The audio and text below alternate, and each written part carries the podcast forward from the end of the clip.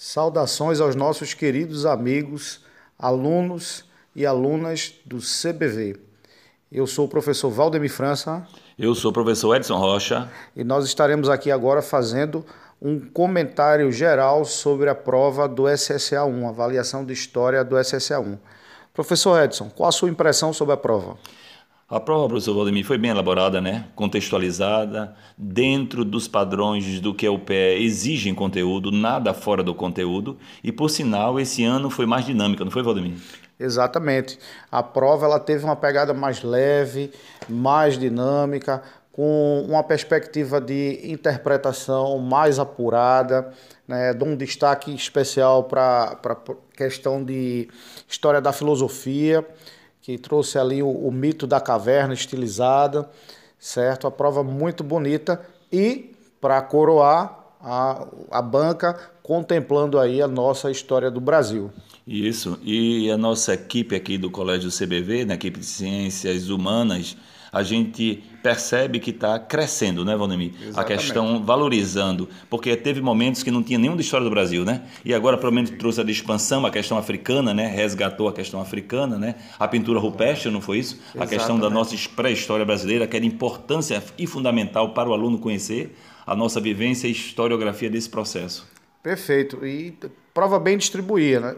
bem distribuída. Caiu ah, do, dos estudos históricos, função do historiador, caiu de a fato pré-história, Idade Média, trazer uma discussão interessante, inclusive, né, tanto na Idade Média quanto na Idade Antiga, sobre a questão ah, da cor da pele, da raça.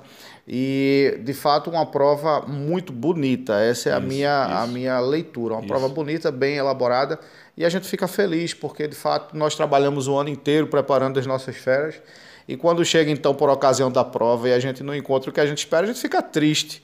Isso não quer dizer que a gente vá mal na prova, mas a gente fica triste porque às vezes a, a distribuição das questões não é esperada. Mas esse ano não, esse ano a gente consegue ver ali muita coisa do que foi trabalhado e a gente tem certeza que o Fera CBV arrasou nessa prova. Com certeza. E lembrando também né, a questão da configuração dela, né, que as imagens nítidas e bem atuais, bem relacionando ao seu jovem, um pouco, um pouco de relação política, né, um pouco de relação social, um pouco de relação religiosa, a questão étnica, então foi muito boa. Exatamente. Foi uma prova que dialogou muito bem, como o professor Edson fala, com o ontem e o hoje, né, trazendo alguns elementos que são discutidos desde a antiguidade até os nossos dias.